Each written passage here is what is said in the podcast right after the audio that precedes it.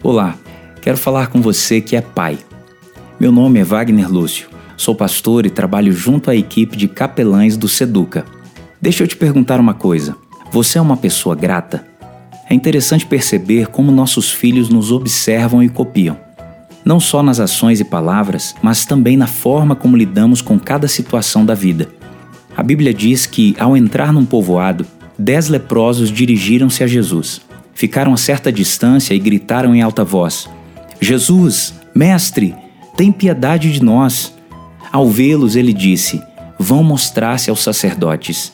Enquanto eles iam, foram purificados. Um deles, quando viu que estava curado, voltou, louvando a Deus em alta voz. Prostrou-se aos pés de Jesus e lhe agradeceu. Lucas 17, de 12 a 16.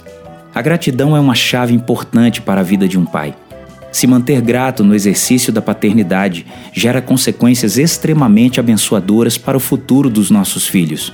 Independente da circunstância, seja grato.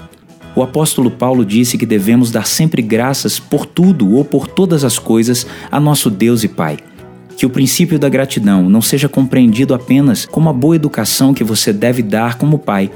Por favor, muito obrigado com licença, me desculpe, devem fazer parte do aprendizado diário de qualquer criança.